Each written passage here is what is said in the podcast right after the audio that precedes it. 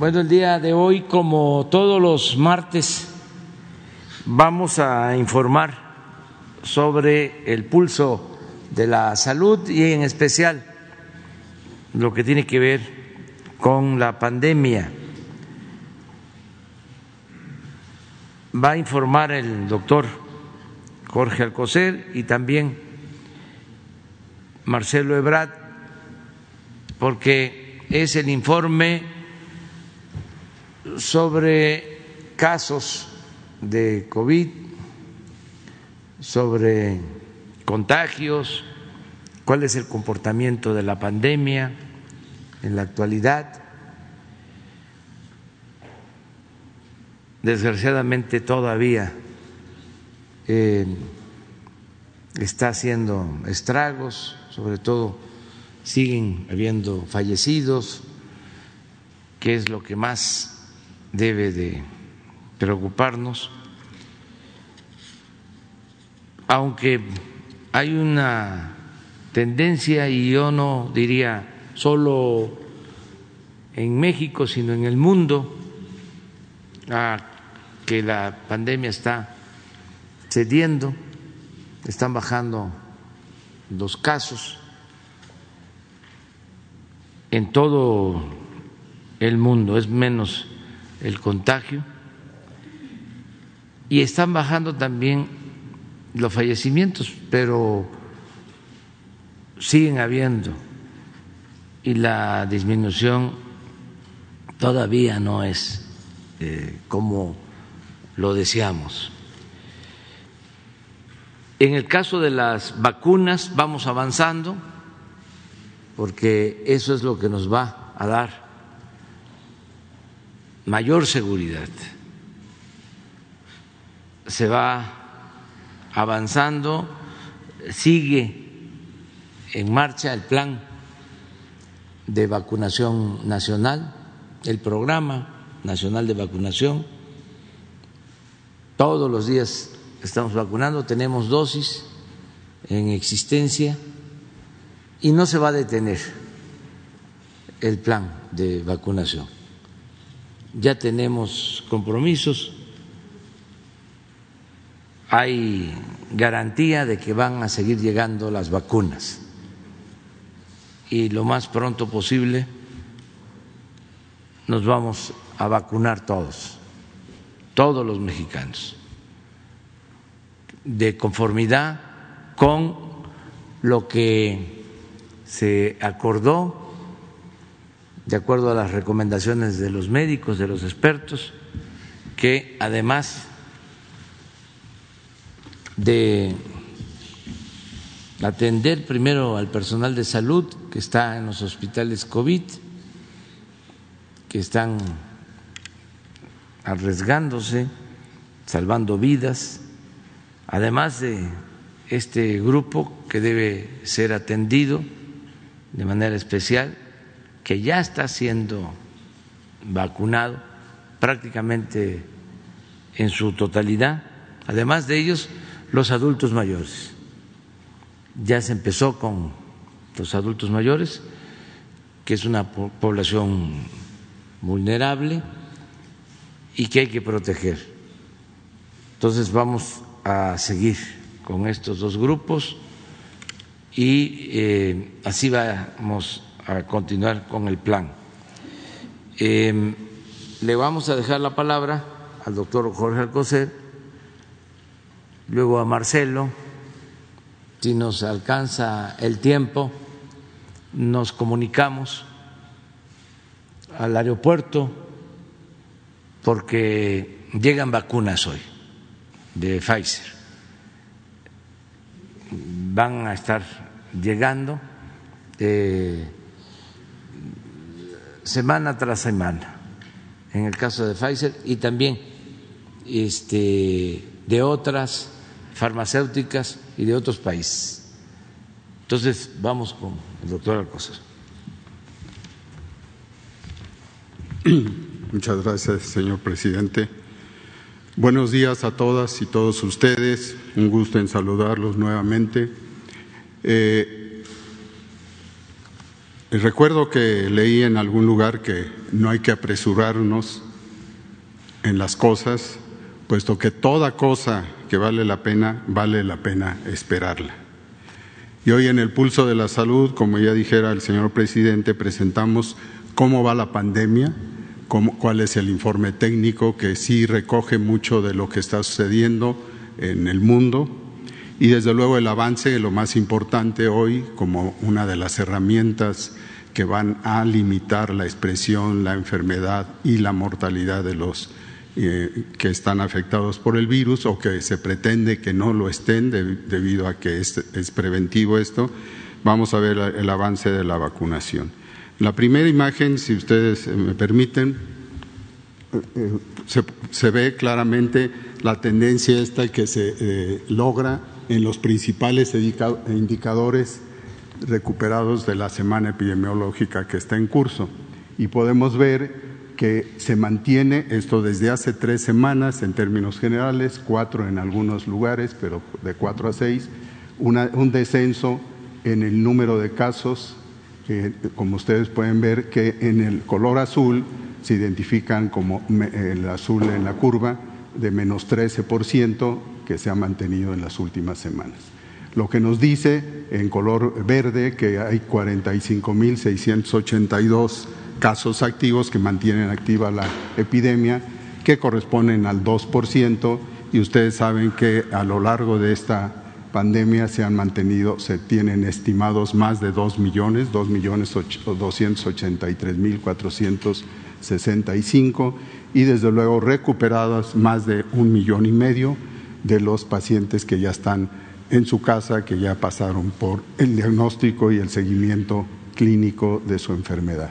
Desafortunadamente, 186.152 casos han fallecido y desde luego esto nos queda todavía como parte de irlo eh, eh, manejando, puesto que esa es un poquito más lenta esta repercusión en las defunciones que lo que es en contener casos activos.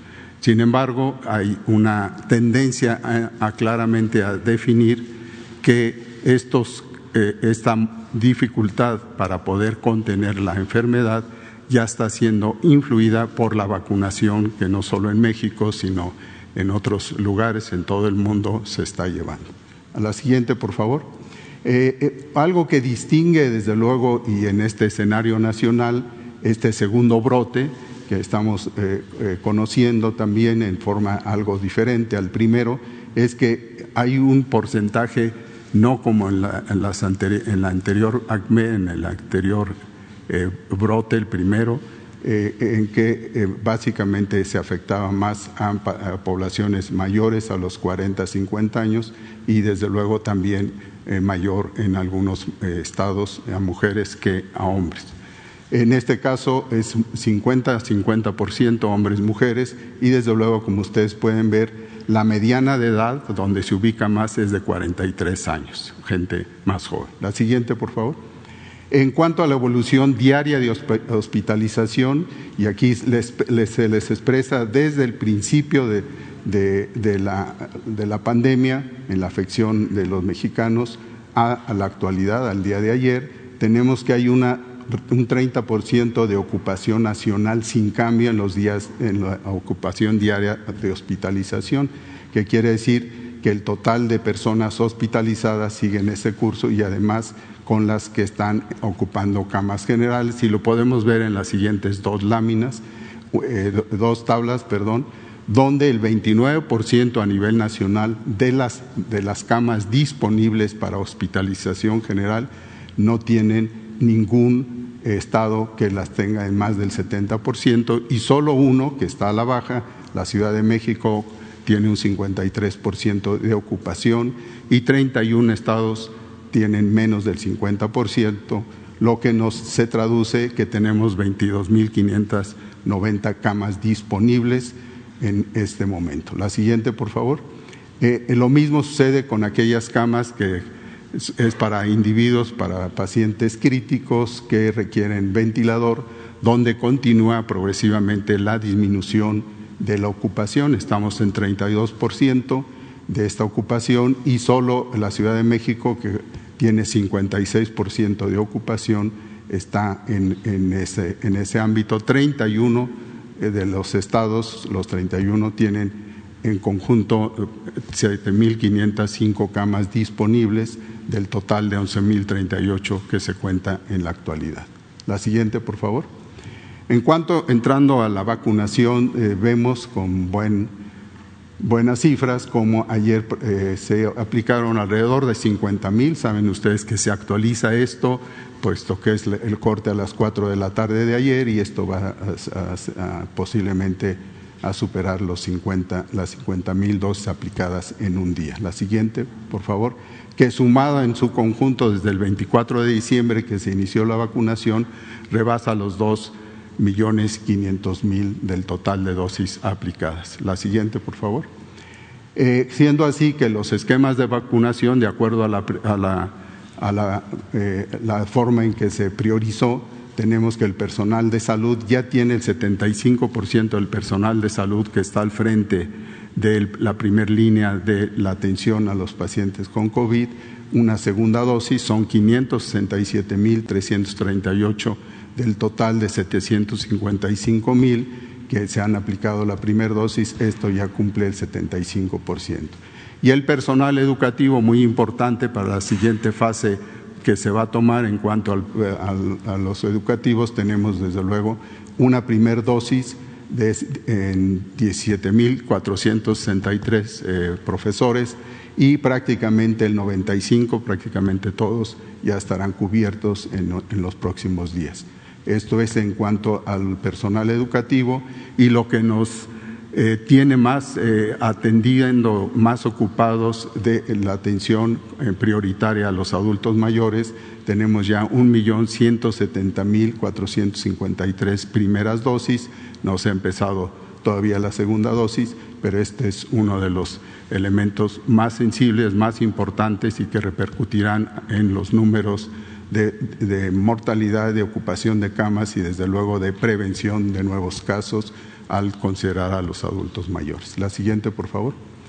Eh, tenemos desde luego los efectos que ustedes les dan seguimiento también, los efectos indeseables atribuibles a la aplicación de las vacunas, como toda vacuna que se aplica, hay esa generación de síntomas, tanto locales como sistémicos, pero en general estos han sido, eh, eh, en términos generales, eh, de un estado no grave y desde luego tenemos que en todos, excepto Sinovac, que todavía no tenemos la suficiente eh, eh, condición para poderla aplicar. Tenemos 0.4% de eh, estos efectos que están muy por abajo, afortunadamente, y esto distingue a las vacunas que hoy en día están aplicando en todo el mundo. Son productos, son vacunas que han seguido un riguroso estudio para lograr que sean confiables y eficaces. La siguiente, por favor. Eh, las vacunas disponibles están en 3.839.625, el total de las recibidas, y desde luego hoy tenemos que llegan 852.150 dosis de Pfizer. Y eh, aquí aprovecho para eh, anotar que estas serán distribuidas en 38 municipios, principalmente urbanos, debido a que las condiciones de transporte requieren que estos se manejen principalmente en el acceso y en la posibilidad de, tener eh, eh, condiciones de congelamiento por las características biológicas del producto y en las 32 entidades eh, federativas se va a aplicar. Y tomando en cuenta que actualmente se tienen 337 municipios activos de vacunación, para adultos mayores con estos arribos y, e incluyendo el de Sinovac eh, y además el de hoy, que el que llega hoy, el de Sinovac ya llegó, como ustedes saben, las 800 mil dosis, pero se van a tener que esperar para ciertos acondicionamiento del producto para el fin de semana y con ello llegaremos a 623 municipios del, del país vacunados en sus adultos mayores. Eso es cuanto. Muchas gracias.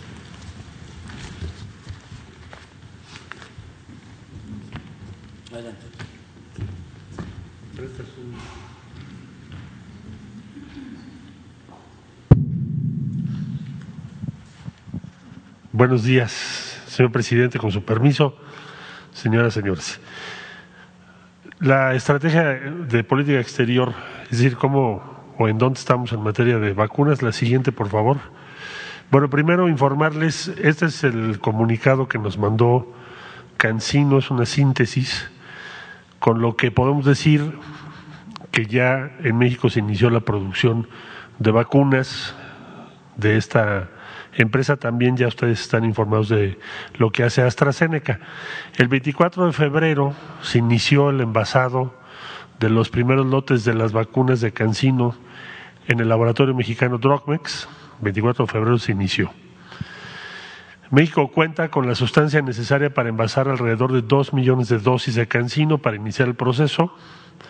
Las primeras dosis de Cancino estarán listas el 6 de marzo para su evaluación por parte de la Comisión de Control Analítico y Ampliación de Cobertura CAYAC. Este depende de COFEPRIS. De ser aprobado el primer lote, podría empezar a distribuirse a finales de este mes, es decir, en marzo. Formulación, aquí le estoy sintetizando, formulación y envasado de lotes, verificación por parte de CAYAC, distribución para aplicación en la población. La que sigue, por favor. El proceso de verificación de las vacunas producidas en México. Debo decirles que en México se están aplicando estándares para Cancino, así como para también para AstraZeneca, de los más rigurosos del mundo. Cancino empezamos a trabajar en agosto, estamos en marzo. ¿Por qué? Porque tenemos que garantizar, en primer lugar, que tenga estabilidad, esterilidad, adecuada dosificación por vial y que sea 100% segura. ¿Y por qué es tan rigurosa y por qué es tan importante para México esto? ¿Que no sería más fácil comprarlas? Bueno, también vamos a comprar envasadas. Pero ¿por qué es tan importante? Porque nos ha pedido el presidente que nos preparemos para que México no dependa tanto de vacunas del exterior. Oiga, pero Cancino no es una combinación, sí, es una combinación de una empresa chino sino canadiense, con México, pero vamos a poder tener en México cada vez más tramos de la producción de las vacunas. Bueno, la que sigue, por favor. Estas son las fotos que nos enviaron. Esto es de esta semana, que son ya los que tienen esto naranja. Es lo que acabo de informarles, que ya están producidos y pasan al proceso último de verificación para que este mes de marzo se empiece a aplicar en México. Recordemos que esta es una sola dosis. Todas las vacunas que estamos usando hoy en México son de dos. Por lo tanto, nos importa mucho porque se reduce el problema logístico y el tiempo. Bueno, la siguiente, por favor. De AstraZeneca le pedimos un reporte esta semana. Tienen 12 millones de dosis. Recordarán que hace una semana fuimos con el presidente de Argentina, por eso puse aquí la bandera, porque esta producción será para toda América Latina eh, lo que nos dicen es que ya se inicia la formulación y envasado de las 12 millones de dosis, con lo cual van a pasar el mismo proceso que acabo de describir para el caso de Cancino. Entonces, en síntesis, esta primera parte está en producción en México las vacunas de Cancino y de AstraZeneca. La de Cancino confirmado se empieza a usar fines de marzo. La siguiente, por favor. las llegadas más recientes de vacunas, 800 mil el sábado. Son de Sinovac, vienen de Hong Kong, de China. Y 852.150 que se reciben en un rato más, aproximadamente 9 de la mañana, que son de Pfizer, como ya lo explicaron aquí. Eh, esta semana entonces estamos recibiendo 1.600.000 dosis. Es el mayor, el número más importante que hemos recibido desde que empezó la recepción de vacunas. La primera recepción que tuvimos, como recordarán, eran apenas unas cuantas y ahora estamos en un millón seiscientos mil. La que sigue, por favor. Bueno, el portafolio. Todas estas son las que estamos viendo. Me voy rápido. Pfizer, el próximo martes llegan seiscientas mil seiscientas dosis. Eso es lo que está convenido. Como dijimos ya, son cada martes. Hasta la Seneca nos van a confirmar el envío de un millón ciento sesenta mil dosis que vienen de la India. Estas tienen que llegar ya pronto. Sinovac, van a llegar tres millones de dosis en marzo. Tienen que llegar tres millones de dosis.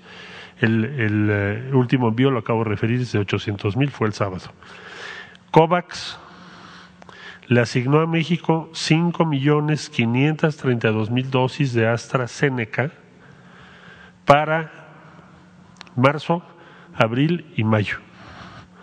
Marzo, abril y mayo tienen que llegar 5 millones 532 mil dosis de AstraZeneca. ¿De dónde vienen?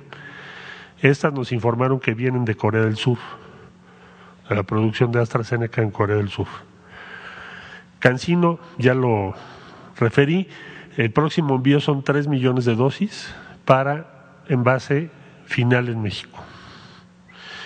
Sputnik, tenemos, es inminente ya la confirmación del arribo del, del siguiente envío. El primer envío fueron 200 mil y estaremos informándoles. Esto se está haciendo vía Birmex y esperamos pronto estos días tener esta información. Este es el portafolio que tenemos hasta el día de hoy.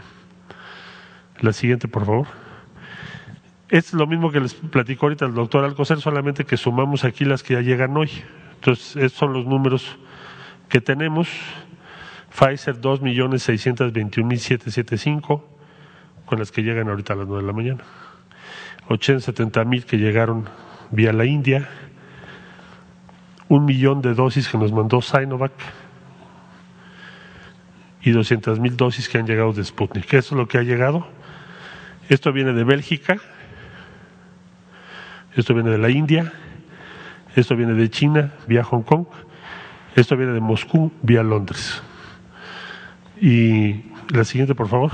Con eso ya sería la información que tenemos al día de hoy. ¿Cuánto, señor presidente?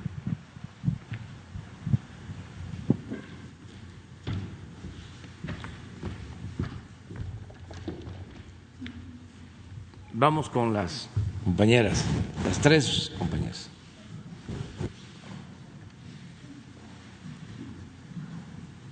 Buenos días, presidente. Buenos días, secretario Shaila Rosagel, corresponsal de Grupo Gili, el Imparcial de Sonora, La Crónica de Mexicali y Frontera de Tijuana. Preguntarle, presidente, eh, como resultado de la reunión eh, que tuvieron bilateral ayer con el presidente Biden y dado que tocaron el tema de la pandemia, ¿qué opinión le merece que la Casa Blanca haya declarado ayer que Estados Unidos no compartirá vacunas ni con México ni con otros países hasta que estén vacunados todos los estadounidenses? ¿Usted esperaría que hubiera cooperación más adelante en términos de la vacuna con, con Estados Unidos? Bueno, eh, informarle al pueblo de México que la conversación con el presidente Biden se desarrolló en un ambiente de mucho respeto, de amistad, y de colaboración. Se trataron varios temas, el tema migratorio, y fue algo importante porque se planteó la necesidad de regularizar a nuestros paisanos que viven, que trabajan en Estados Unidos, como es compromiso del presidente Biden. Desde luego lleva tiempo, pero existe ese compromiso. Reconocimos que es un acierto el que haya tomado esa decisión. También se planteó lo de las eh, visas de trabajo, ordenar el flujo migratorio y se va a analizar. Desde luego se trató el tema principal de impulsar el desarrollo en Centroamérica y en el sur de nuestro país.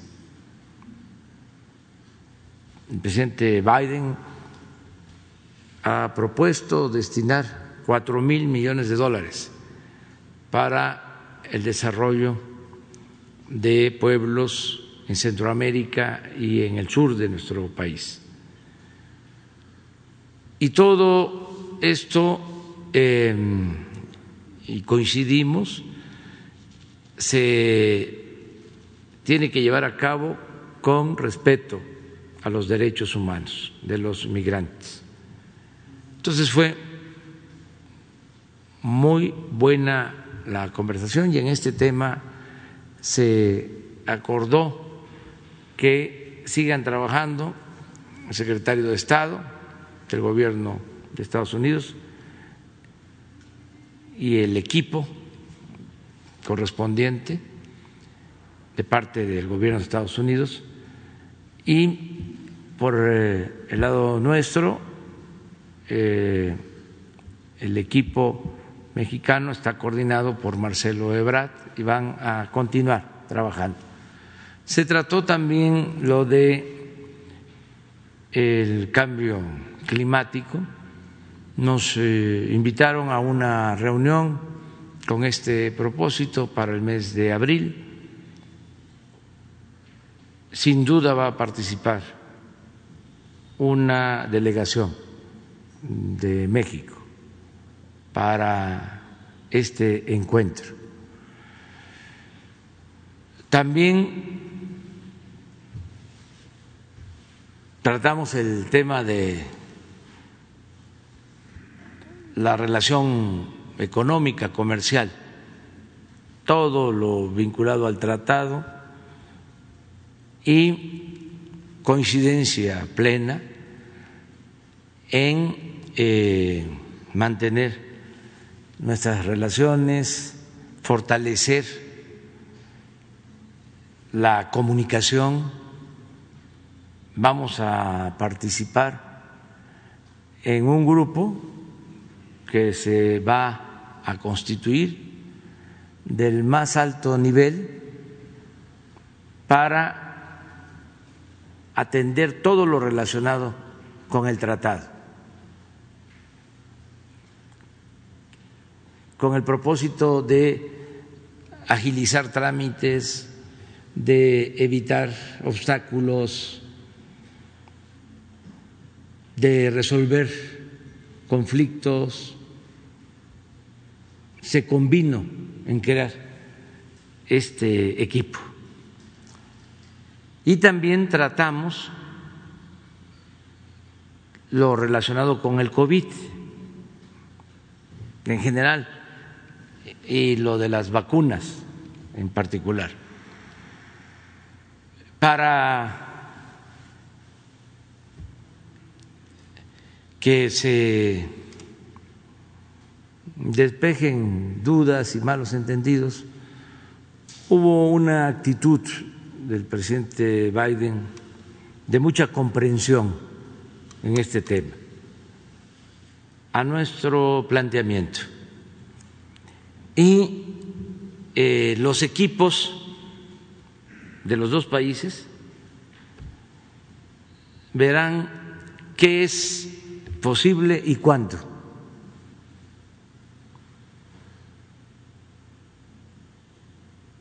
Pero hubo muy buena disposición. De modo que vamos a informar en su momento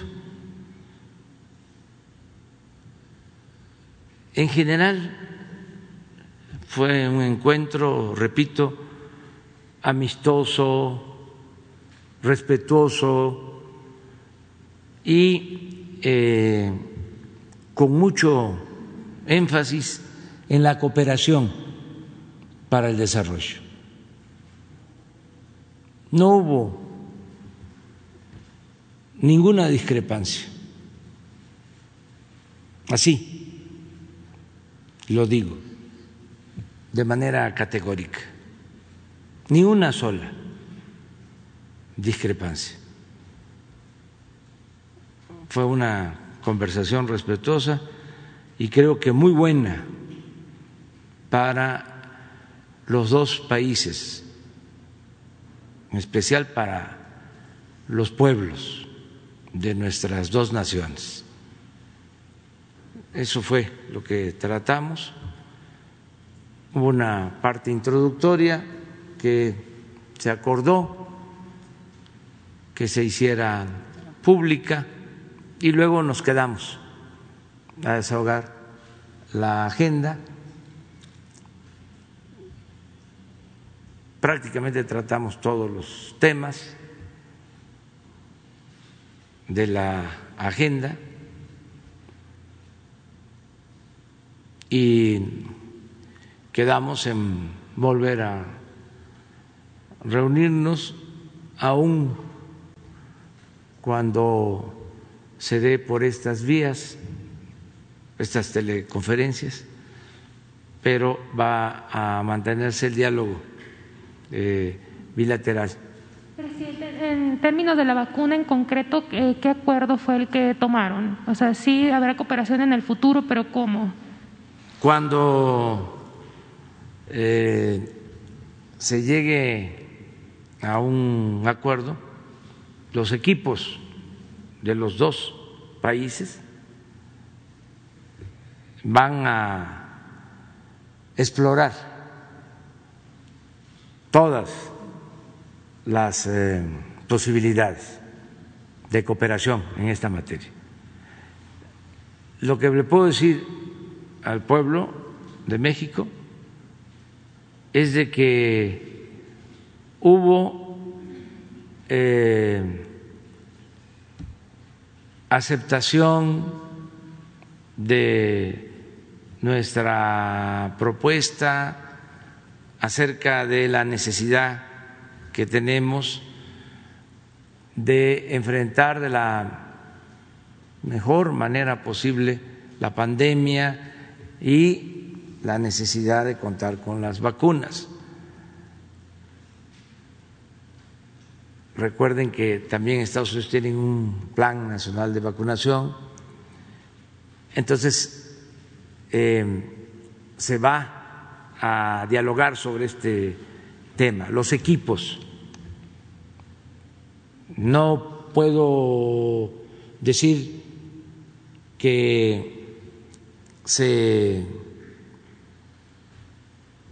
logró ya el acuerdo, tampoco de que no hubo acuerdo.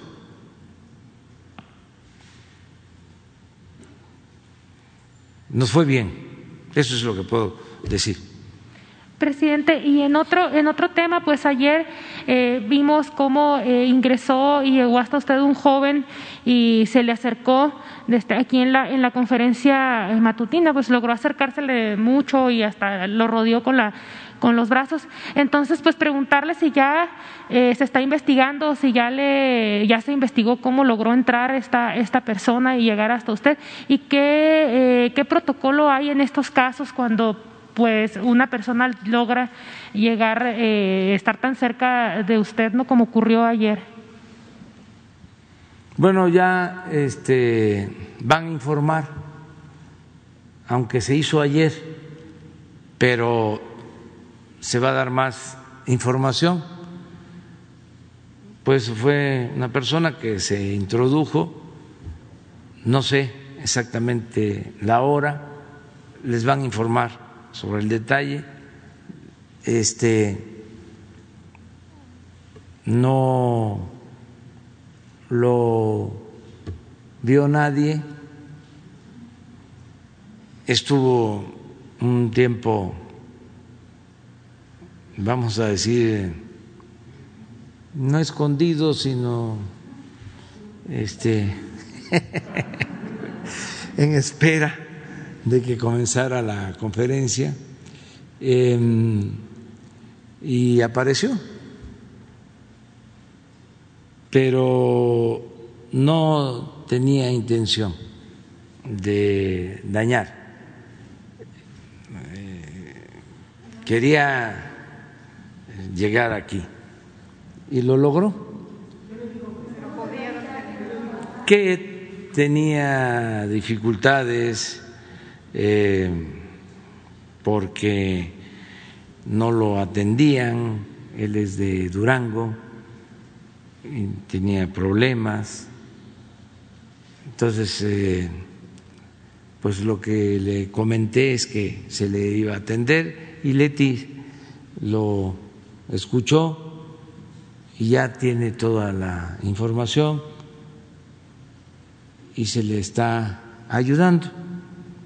Eso es todo. El viernes eh, estuve en Querétaro y sucedió algo parecido. se brincaron las bardas del hospital, dos personas, un hombre y una mujer, un hombre para plantear sobre un eh, despojo que está padeciendo. Y una mujer eh, desesperada porque su hermana no estaba siendo atendida y padece cáncer.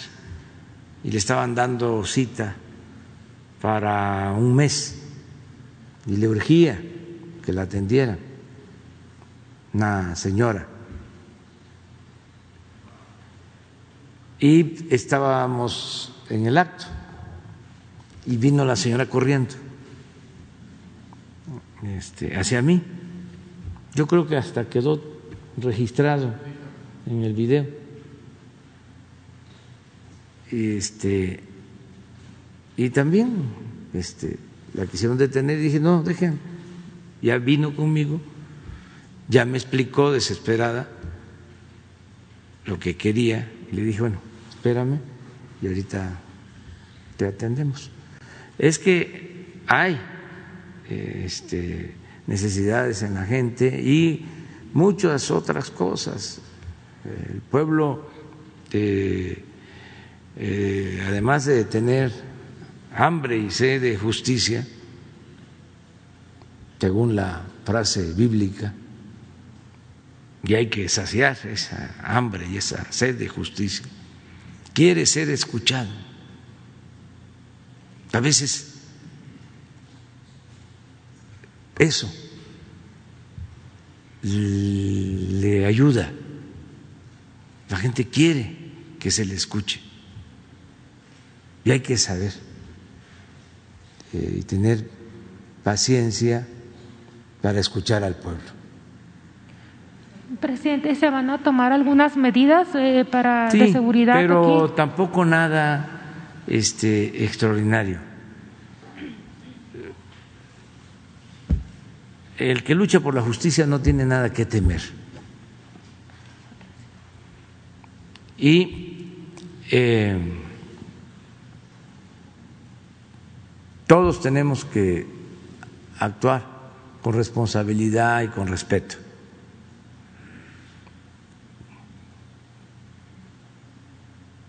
Y también, ayer lo dije, que son gajes del oficio. A veces este, puede resultar molesto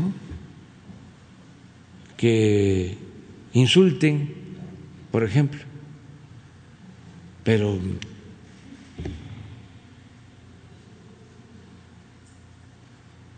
es eh, nuestro trabajo, ni más cuando se está llevando a cabo una transformación.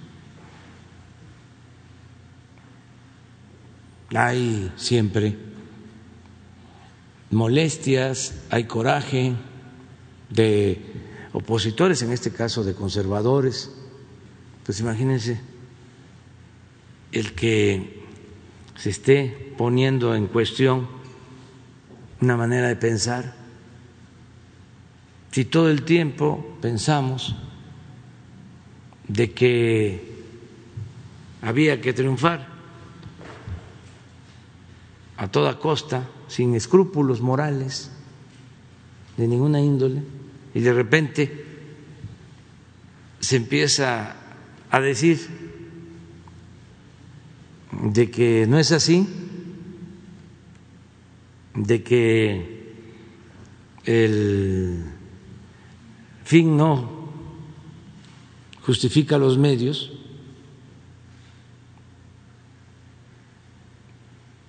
como decía Maquiavelo, que el fin justificaba los medios, pues no. Entonces, una sociedad donde lo material se elevó a rango supremo, de repente decimos que la felicidad no es lo material, que el dinero no es lo material. Digo, no es la felicidad. Que la felicidad es estar bien con uno mismo, estar bien con nuestra conciencia, estar bien con el prójimo. Imagínense si una gente ha pensado desde niño, por su formación familiar, de que si hay pobreza es porque la gente es floja o porque la gente no trabaja. Y venimos y decimos, la pobreza es por la discriminación, es por la falta de oportunidades, es por la corrupción. Y no aceptamos la sentencia de que el que nace pobre tiene que morir pobre. Yo recuerdo que cuando empezó el programa de jóvenes construyendo el futuro, no jóvenes de clase media, media y clase media alta, este, sacaban mensajes en las redes sociales de que cómo apoyar a los ninis. Entonces, todo eso genera discrepancia, polémica, y hay que entenderlo. Además, el poder es humildad. Y cuando se lucha por una causa justa, hay que también aprender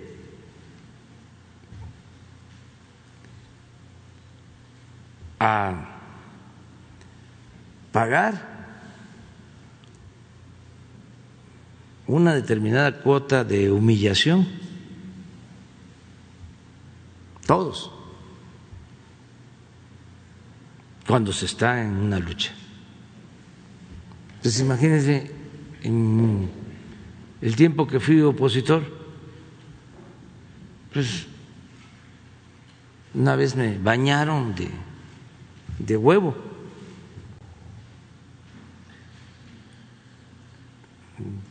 Fuimos a un acto a Mérida, Yucatán, y había un gobernador, pero especial.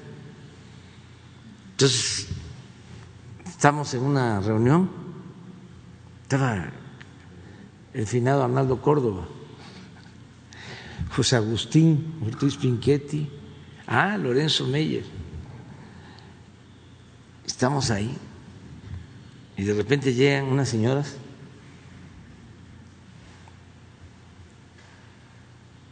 Con unos morrales. Y uno conduciéndolas y me señala y empiezan las señoras a sacar huevos.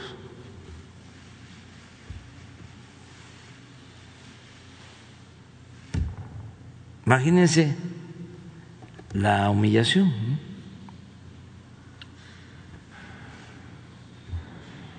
Claro que ya no hubo reunión, nada más fue, pues vamos a bañarnos y a cambiarnos de ropa. Y la celebración, ¿no? Hasta del finado Castillo Peraza en aquel entonces, aun cuando el que había mandado agredirnos era de otro partido.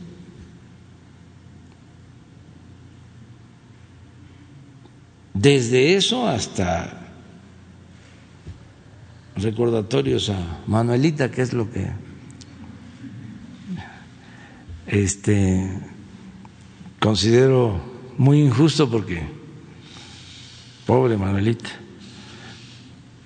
Y este golpes represión. Pero así es esto y actuar siempre de manera pacífica, no albergar odios, rencores, pero la verdad es que el conservadurismo es muy cerrado y autoritario. Por eso son los golpes de Estado. Y los crímenes, porque cuando no pueden, eh, recurren al uso de la fuerza, de la fuerza bruta. Entonces, nosotros tenemos que seguir adelante, avanzando, avanzando, avanzando, y tenerle confianza al pueblo, porque nuestro pueblo es muy respetuoso, mucho, mucho, muy respetuoso, en general.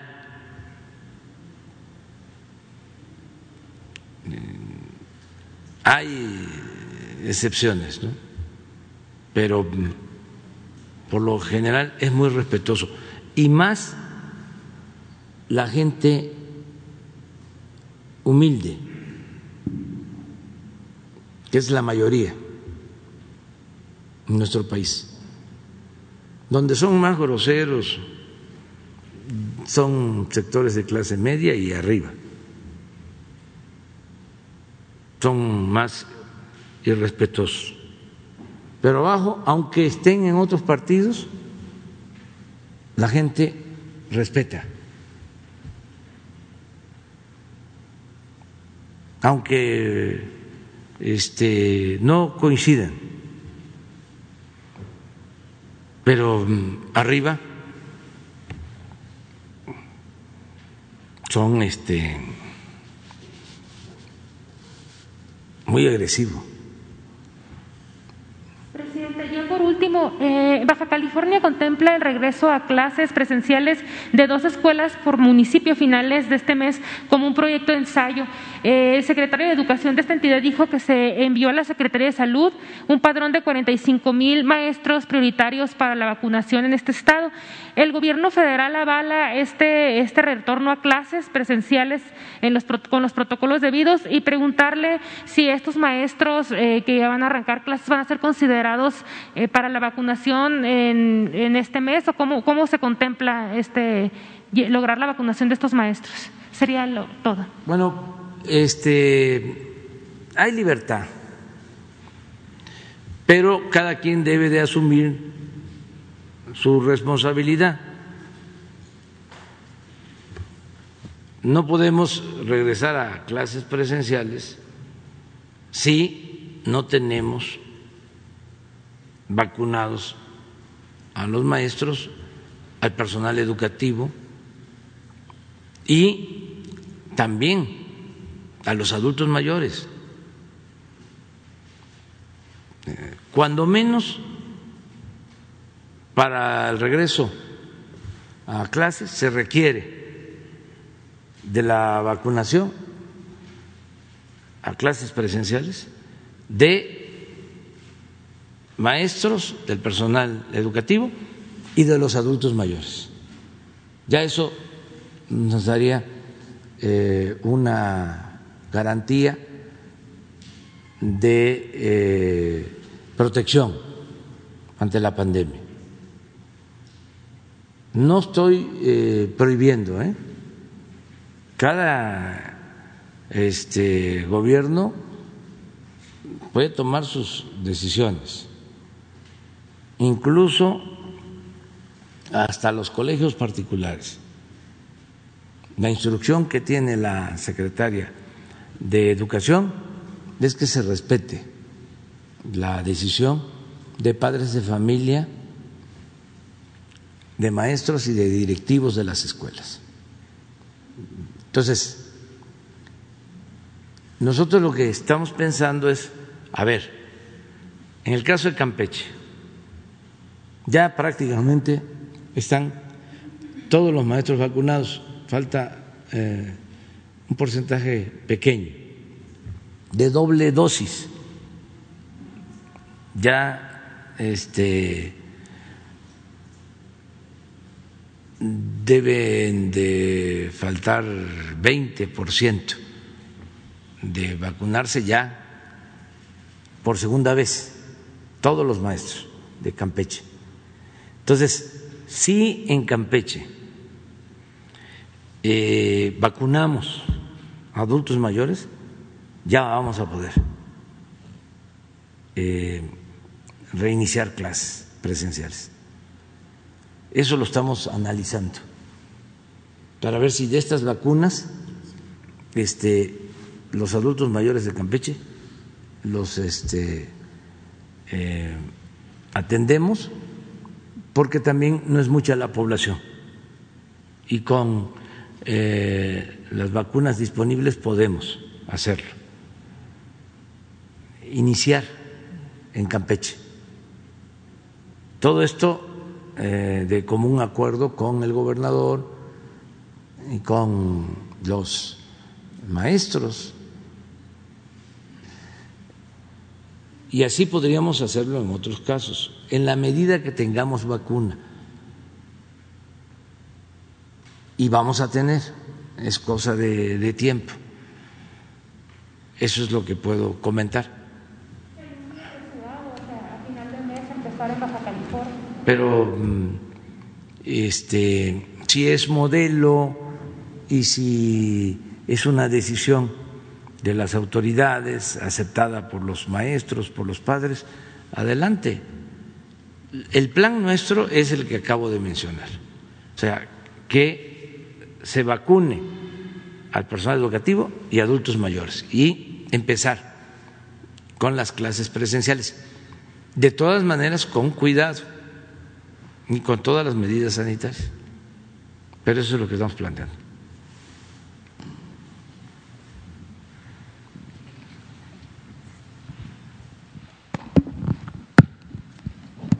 Gracias, presidente. Cindia Cerda, de Canal 11. Presidente, regresando a su diálogo, su primer encuentro bilateral con el presidente Joe Biden, ¿acordaron acaso la visita de alguno de ustedes al país vecino? ¿Cuándo iría usted hacia Estados Unidos? ¿Cuándo vendría Biden aquí a México? Bueno, sí, hay invitaciones eh, mutuas.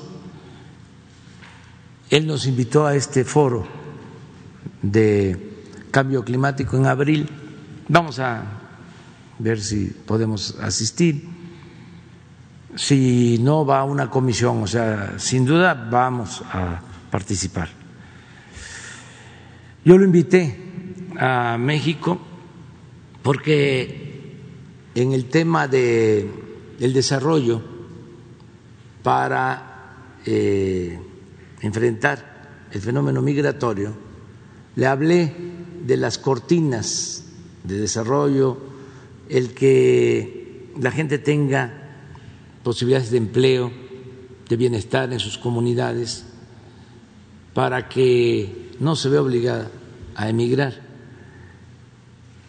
Y le hablé del tren Maya y le hablé del proyecto del Istmo y eh, de los caminos de Oaxaca. Y me detuve en eso, explicándole de cómo la gente está haciendo los caminos, mujeres y hombres, y que eran obras de arte entonces lo invité, y cuando esté en México, cuando usted lo eh, desee, me gustaría invitarle a Oaxaca a ver esos caminos.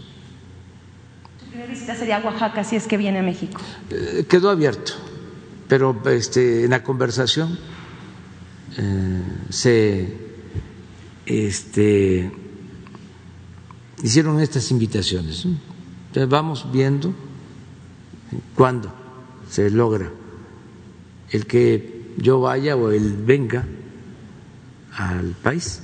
Primero, la primera puerta está abierta para que en el mes de abril Sí. usted podría ir. Sí, ¿Y lo acompañaría el canciller Marcelo Ebrard? Sí, ¿Y, o- y la comitiva de Medio Ambiente? pues claro, o él va con- encabezando la, la ¿Está definido si va a ser eh, virtual, o o sea, si va a ser presencial? ¿Está definido? presencial, Para abril. no virtual. Sí, no se sabe. Todavía no. No se sabe, Correcto. dependiendo de, de este de la pandemia.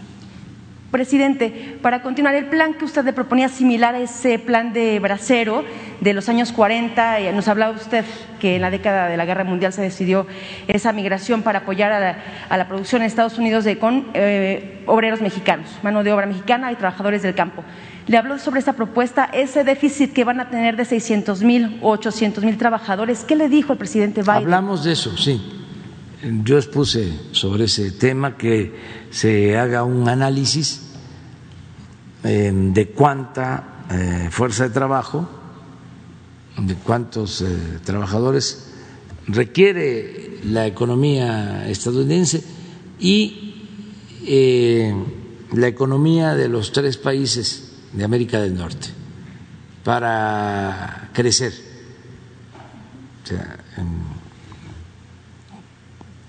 Hablé de que independientemente de la automatización, del avance tecnológico, de la robótica, se va a requerir eh, mayor fuerza de trabajo.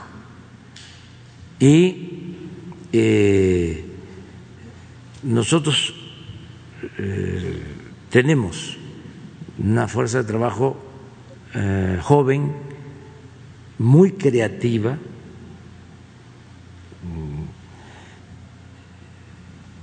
y mm, los países de eh, Centroamérica y de América. Eh, Es cosa de ordenar el flujo migratorio.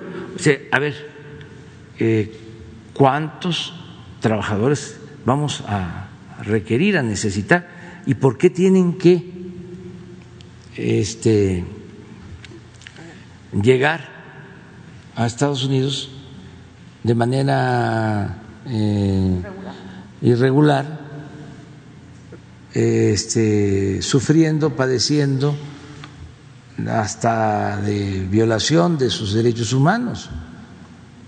Entonces, de ahí eh, el planteamiento de que se puedan ampliar las visas de trabajo temporal, eh,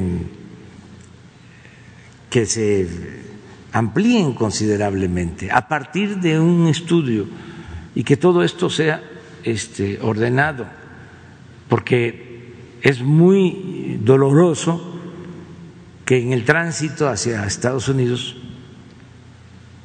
migrantes pierdan la vida. Todo esto que acaba de suceder recientemente, que nos duele mucho, en Tamaulipas, fueron asesinados, quemados migrantes guatemaltecos. Eh, hay muchos peligros. Entonces, tenemos que buscar eh, vías eh, regulares, normales, legales, justas y garantizar pues eh, el derecho del pueblo al trabajo en una visión más amplia de fraternidad universal. En eso considero que podemos avanzar mucho. Además que estamos iniciando eh, y hay que apurarse para dar opciones, para tener alternativas. ¿Incluiría por igual a trabajadores, a migrantes mexicanos que centroamericanos? Sí. Igual, sí, en igual sí. proporción. Este, se incluye a todos, porque la migración no solo es de los centroamericanos, también muchos mexicanos. Esto se ve en las deportaciones. La mitad de los deportados son mexicanos. Desde luego, es mayor nuestra población, pero no dejan de ser deportados mexicanos. Y la otra mitad son centroamericanos. Entonces, tiene que atenderse de manera eh, integral, regional, este, tiene que ser para todos. Los programas de desarrollo consideramos que deben de aplicarse más en los países centroamericanos, pero también este, en el sur, sureste de nuestro país. Gracias. Finalmente, presidente, usted tocó el tema de la, de la autosuficiencia energética que pretende lograr su gobierno de México. Es el tema de la modificación que usted, eh, que ya se aprobó para la ley eh, de la industria eléctrica. ¿Se sí, tocó el tema? No se trató ese tema. O lo planteé porque hablé de las prioridades que tiene nuestro gobierno. Primero, moralizar al país, acabar con la corrupción, purificar la vida pública. Segundo, justicia.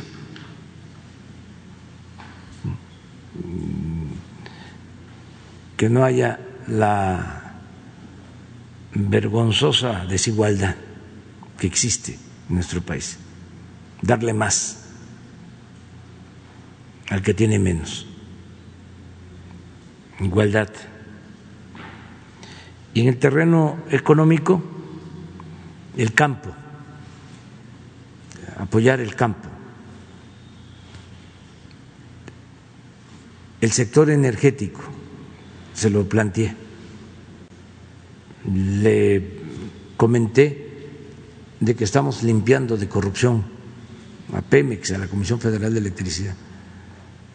Hablé de que uh, habían eh, sido saqueadas estas empresas y que estamos poniendo orden y que queremos la autosuficiencia. ¿Qué le respondió Biden? ¿Me escuchó? El otro sector, el turismo. Ahí sí, me amplié y ahí sí hizo un comentario sobre la belleza de México que coincidió de que México es de los países más bellos del mundo. Le dije que como México no hay dos, hablando de turismo, de las playas, de la riqueza cultural, de las ciudades coloniales, de los centros arqueológicos de México, de nuestras culturas. Somos herederos de grandes civilizaciones. Y por último, la relación comercial para fortalecer América del Norte con el instrumento que está aprobado, que es importante, el tratado comercial. Y en esto pues ya lo mencioné, se llevó el acuerdo de dar un seguimiento en todo lo relacionado con el tratado comercial Pero en fin, fue muy buena la conversación. Él muy respetuoso, además de entrada, esa eh, confesión de que trae eh, un rosario, la mención a la Virgen de Guadalupe, o sea, eh, no mostró ser un político acartonado, este, rígido, sino un hombre con sensibilidad. Gracias, presidente. Muy buenos días, presidente. Rocío Jardines, W Radio eh, y también Teleurban. Eh, usted comentaba esta posibilidad de regresar a clases ahí en Campeche, eh, saber más o menos la fecha y también si, pues, eh, cómo va este análisis de poder vacunar a otros eh, maestros, a otros profesores de qué estados. Sí, va a depender del número de vacunas. Que todos eh, los mexicanos sepan que tienen el derecho, que a todos se les va a atender, que es una cuestión de tiempo por eh, la falta de las vacunas. Todavía no tenemos vacunas suficientes, pero esto se está resolviendo. Yo eh, estimo que para abril, a más tardar, a más tardar, van a estar vacunados todos los adultos mayores del país. Estamos hablando de alrededor de 15 millones de adultos mayores, de 60 años. Y esto nos va a ayudar muchísimo, porque repito y repito, Dicen los especialistas que si logramos vacunar a todos los adultos mayores, podemos bajar la mortalidad por COVID en un 80%. Entonces, eh, son los médicos, las enfermeras, los trabajadores de hospitales COVID, los adultos mayores, vamos viendo maestros, no descartamos a otros sectores, tenemos a los enfermos crónicos pendientes, hipertensos, diabéticos,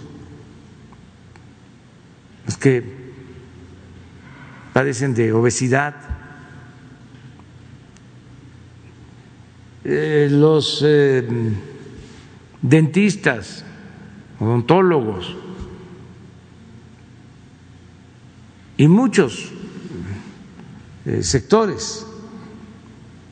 Entonces, tenemos un plan, queremos avanzar, pero depende del número de eh, dosis.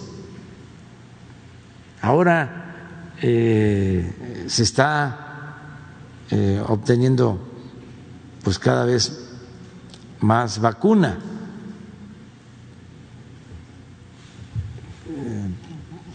Vamos a tener en esta semana eh, envíos por un millón.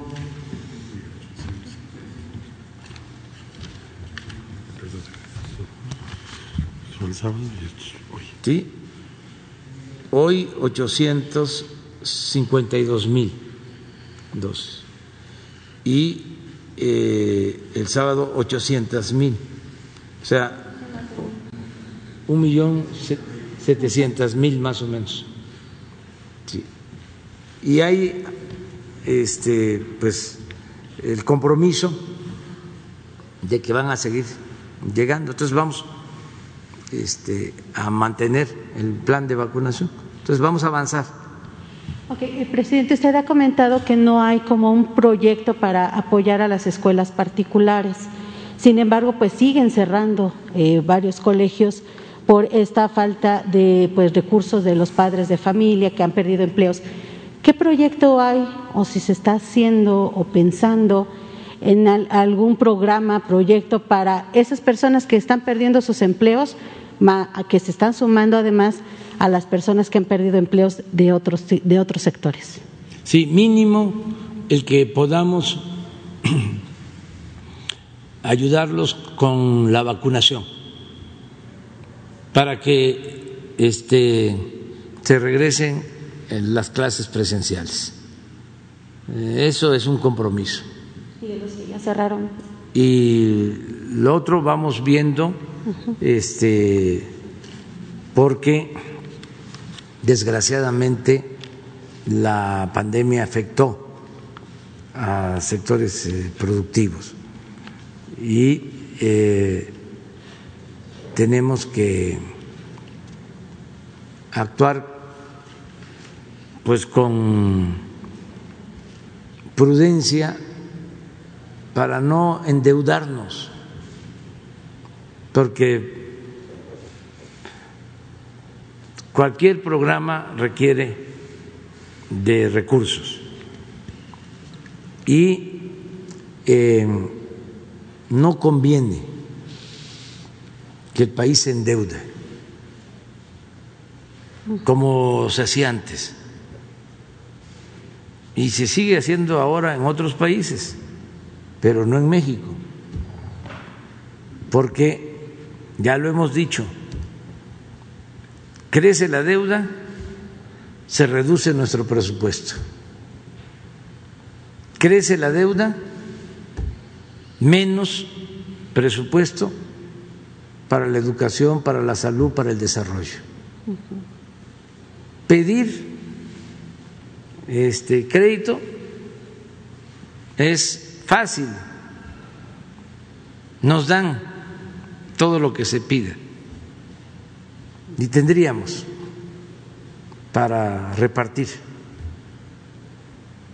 Pero crece la deuda y hay que actuar con responsabilidad. Y el ejemplo mejor es lo del FOA-PROA de cómo hay una crisis que ni siquiera este, fue producto de una pandemia, sino fue producto de la corrupción interna en un gobierno.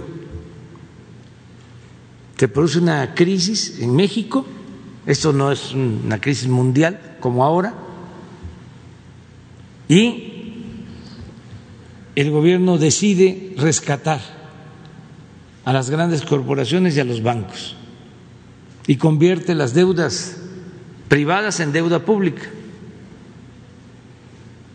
Y desde luego que nos endeudan. Tres billones de pesos. Desde entonces se tienen que destinar entre 40 y 50 mil millones de pesos del presupuesto solo para pagar intereses de esa enorme deuda. Y todavía lo que se debe es exactamente lo que se consideró deuda en el principio,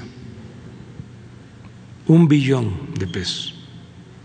Entonces, no, porque eso nos limita el desarrollo. Nosotros tenemos que ir saliendo, como ya va este, reactivándose la economía poco a poco, y eh, yo espero que este año hay pronósticos de crecimiento del 5%, son buenas las cifras de recuperación de empleo vamos hacia la normalidad, estamos saliendo del hoyo en que nos eh, metió la crisis por la pandemia.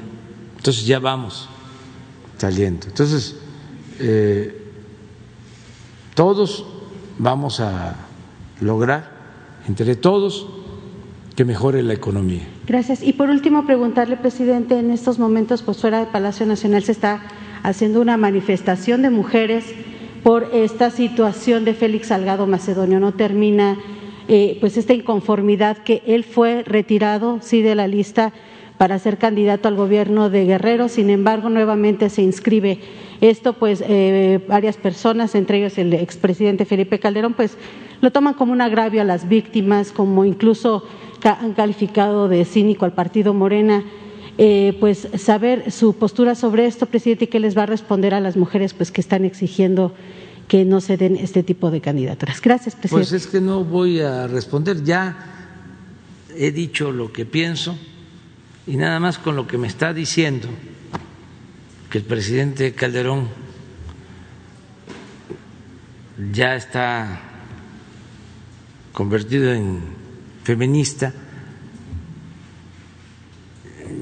ya no hay más que decir, no hay más que agregar.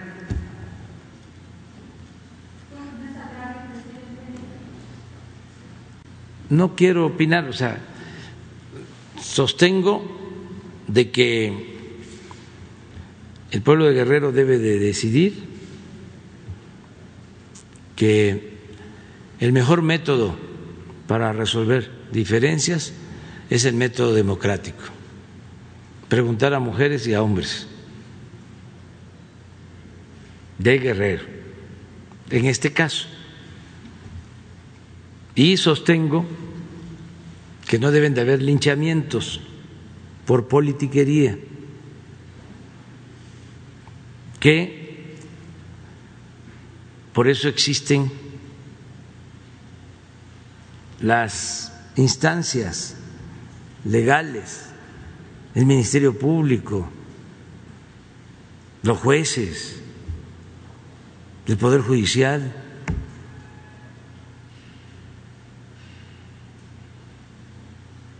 Y eso es lo que este, puedo opinar. Es muy lamentable que el movimiento feminista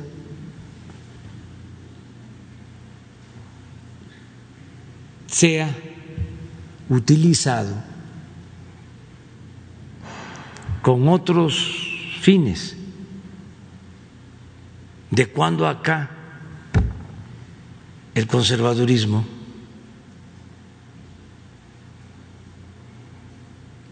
simpatiza con el movimiento feminista.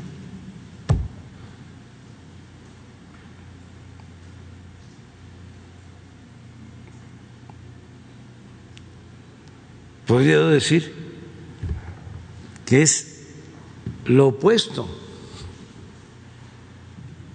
pero no quiero este, seguir tratando el asunto. Yo soy humanista. Estoy a favor de la justicia y de la igualdad. Y desde luego del respeto a las mujeres.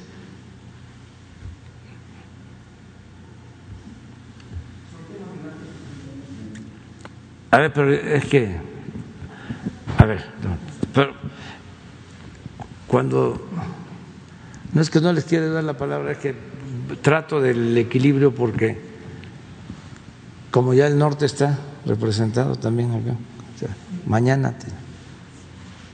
Presidente, gracias. Buenos días, secretarios. Buenos días, Alejandro Madrigal de Univisión.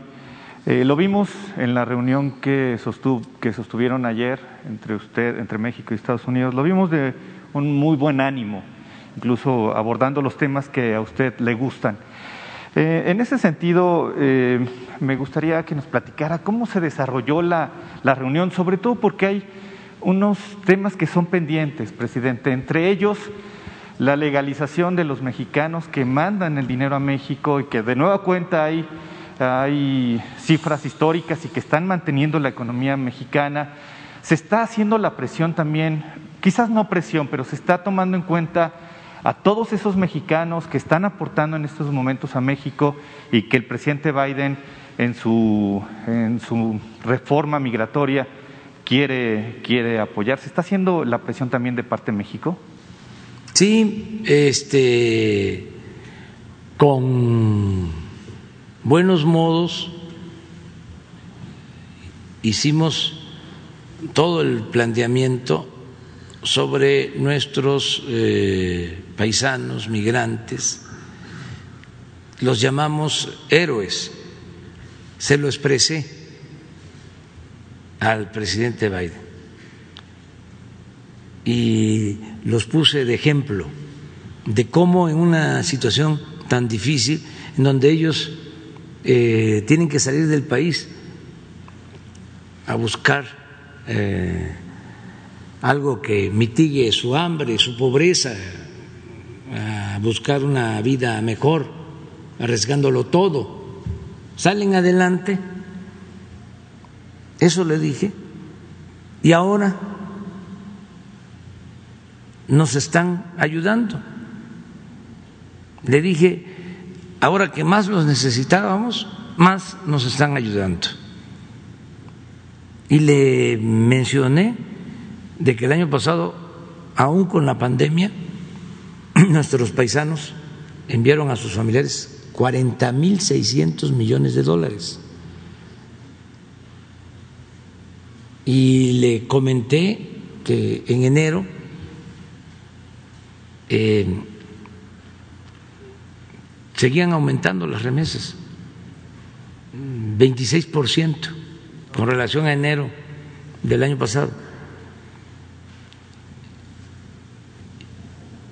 Y hablé también de su compromiso de regularizar a nuestros paisanos que viven, que trabajan en Estados Unidos y le subrayé de que era un acierto de su parte.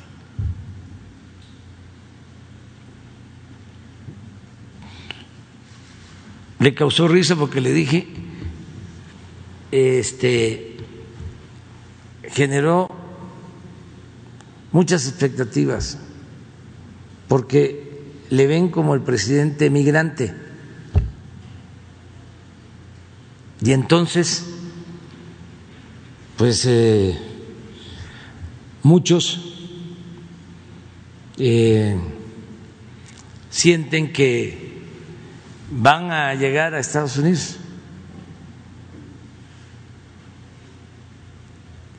y que tenemos que trabajar juntos para ordenar el flujo porque no se puede de la noche a la mañana eh, enfrentar este asunto. Eh, lleva tiempo, se tiene que eh, elaborar un plan general. Desde luego, hay que atenderlo, pero tiene que haber eh, un cauce. Entonces en eso coincidimos.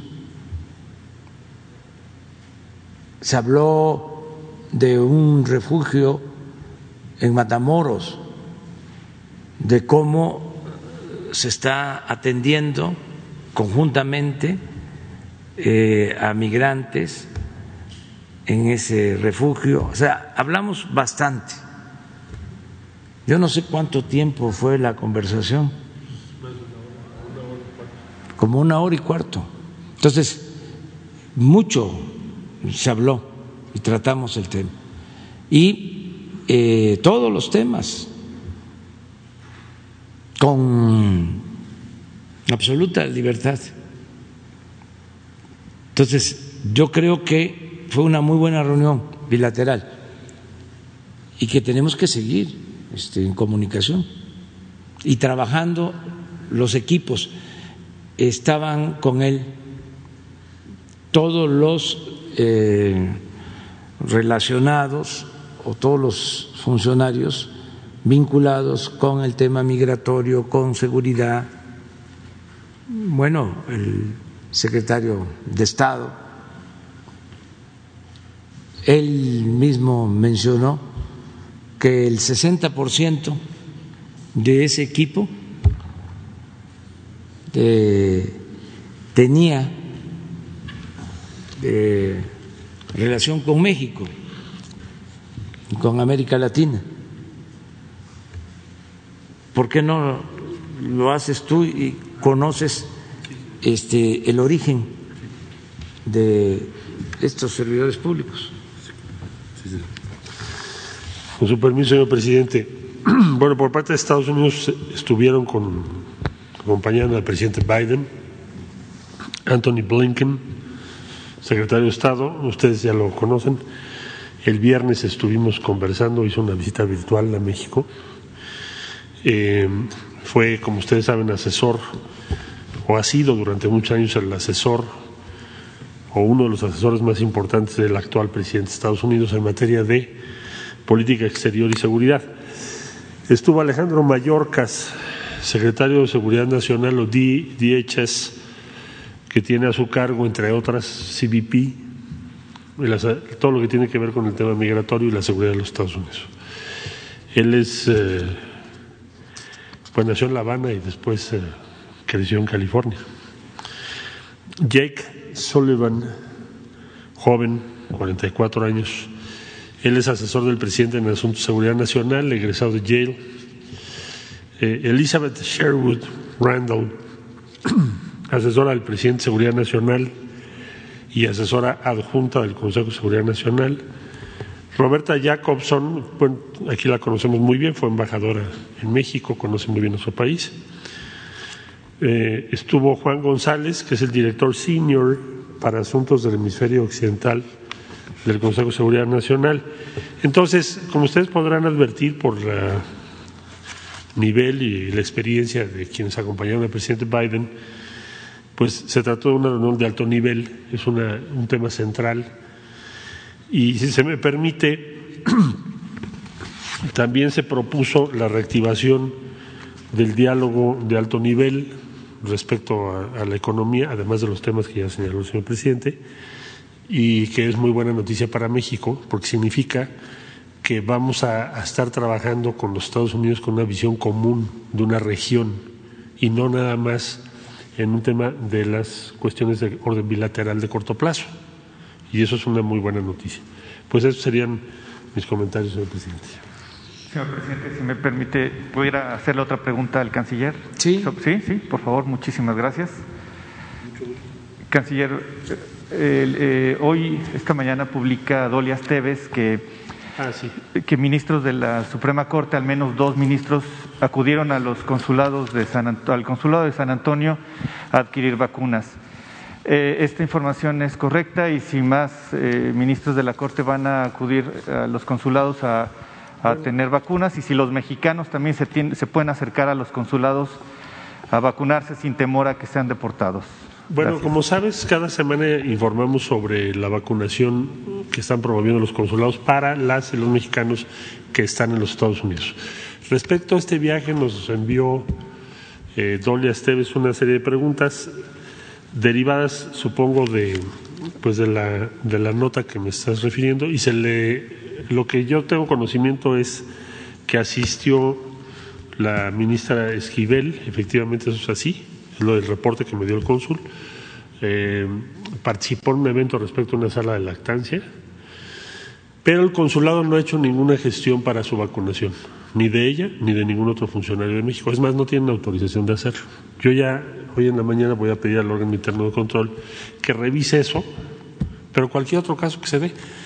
Dicho de otro modo, el los consulados de México, que son 50 en Estados Unidos, no tienen autorización para gestionar vacunaciones de nadie que venga de México. Y el, cónsul ayer me ratificó que no fue así, que él no tiene participación en ello. Tampoco sabemos si ocurrió esa vacunación. ¿Sí? Todo esto, desde luego, lo vamos a poner en, redes, esta información, pero el reporte que tengo es ese. Gracias. Por último, presidente, muchas gracias. Eh, hablaron también del tema de la vacuna, ya lo expuso aquí también, pero me gustaría preguntarle porque horas antes a, esa, a este encuentro que, tuvieron ustedes, la Casa Blanca, la vocera de la Casa Blanca también fue muy tajante, dijo que no había vacunas para México, que eh, el presidente Biden tenía la prioridad de vacunar a los ciudadanos estadounidenses y que por lo pronto ese acuerdo con México o, esa petición de México no se tomaría en cuenta. ¿Se habló también de esto? Gracias. Sí, pero no este, respondiendo a ese comentario. Se trató el tema del COVID, em, de la vacuna, del plan de vacunación, tanto de Estados Unidos como de México. La decisión que tiene el gobierno del presidente Biden de ayudar también a otros países en su eh, propósito de vacunación, que eh, Estados Unidos ayude a otros países mm, en su vacunación. Pienso, considero que esto es cuando él cumpla el compromiso que tiene de vacunar a 100 millones o llegar a 100 millones de vacunados en 100 días y Mm, su plan de vacunación. Yo creo que ellos están considerando que van a producir vacunas mm, suficientes que las farmacéuticas eh, conceden en Estados Unidos están este, en capacidad de producir. Incluso él mencionó su contribución al mecanismo COVAX de Naciones Unidas eh, ya se comprometieron a ayudar en ese mecanismo. Yo recuerdo de que nosotros eh, propusimos en Naciones Unidas una resolución para que la ONU eh, ayudara y que todos los países del mundo tuviesen acceso a las vacunas en este caso, él comentó ayer de que Estados Unidos va a ayudar en la ONU con este propósito. Entonces, sí, eh, fue muy buena la reunión, eh, ya lo comenté, eh, no se cierra la posibilidad de que México tenga eh, acceso a vacunas de Estados Unidos. Pero está eh, sujeto a eh, la decisión que tomen equipos tanto de México como de Estados Unidos. Ellos van a, decidir si es posible y cuándo. Sea, no está cerrada la posibilidad. Y todo esto en un ambiente de cooperación diría, de solidaridad, en un buen ambiente,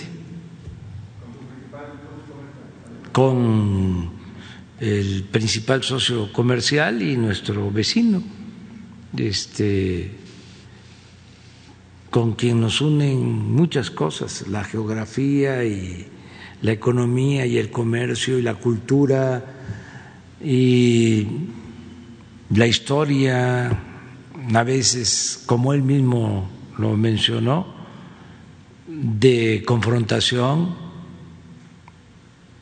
de tensiones, de abusos que no se olvidan, y también momentos de colaboración, este, de trabajo conjunto, como es lo que se desea en esta nueva etapa, que podamos eh, complementarnos en lo económico, integrarnos en lo económico y potenciar América del Norte y al continente americano para fortalecernos como región en el mundo. Eh, ese es el planteamiento central. Y esto se entendió muy bien, hay coincidencias y además eh, existen relaciones de amistad eh, con el pueblo de Estados Unidos. No olvidemos, son 38 millones de mexicanos que viven y trabajan en Estados Unidos, eh, hijos de mexicanos o quienes nacieron en nuestro país y viven en Estados Unidos. 38 millones de mexicanos. Entonces es una comunidad muy importante en la vida de esa gran nación. Entonces las relaciones entre los gobiernos tienen que ser buenas. No eh, podemos eh, confrontarnos. Hay algunos que, bueno, este, desean que eh, no nos entendiéramos, que prevalecieran los desencuentros por diferencias políticas, porque son opositores al gobierno que represento, pero no alcanzan a entender que esta relación va más allá de eh, posturas partidistas es muy mm, importante esta relación. Seguramente algunos de nuestros opositores están esperando de que el presidente Biden me dijera, este, oiga, presidente, ¿por qué eh, reforma la ley eléctrica? Pues eso no lo puede plantear el presidente Biden, porque es otra dimensión, es una relación de otro tipo. Ni modo que este, haya reclamos de esa naturaleza o que yo le planteara algo parecido. No es así.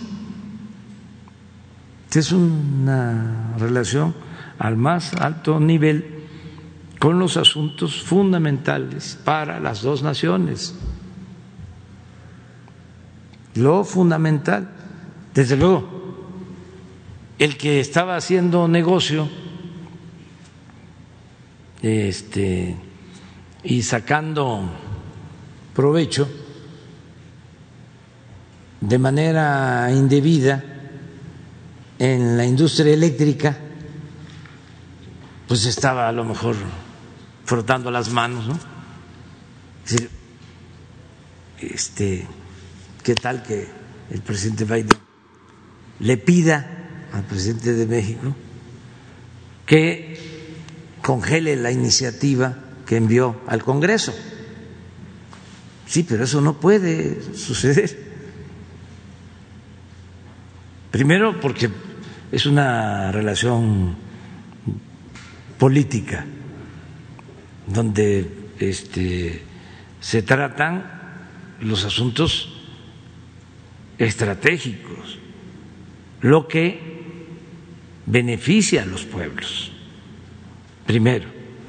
Y segundo, es una relación de respeto a las soberanías de las dos naciones. No somos nosotros ni ellos eh, colonias, protectorados. Somos países libres, independientes, soberanos. Entonces, esto pues se tiene que ir poco a poco entendiendo y además debe de conocerse lo que establece nuestra Constitución. El artículo 89 se define con mucha claridad cómo debe de ser la política exterior de México los principios de no intervención, de autodeterminación de los pueblos, cooperación para el desarrollo, solución pacífica a las controversias, respeto a los derechos humanos. Ahí está. Entonces, nos tenemos que ceñir a ese mandato constitucional. Así es la relación bilateral. Y lo importante es de que se volvió a manifestar ayer una relación de amistad y de respeto.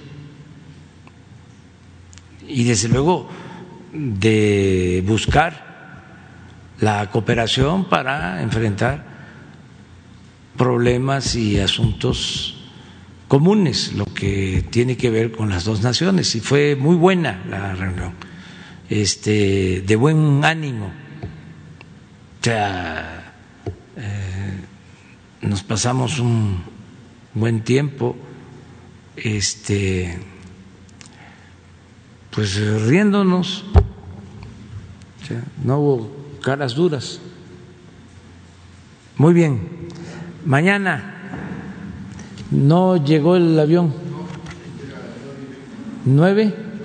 Veinte. Bueno, pues ahí que se grabe y se transmite, porque íbamos a, a, este, a tener el control remoto. Sí, son los vientos. Bueno, nos vemos mañana. Mañana. Mañana, mira Jesús.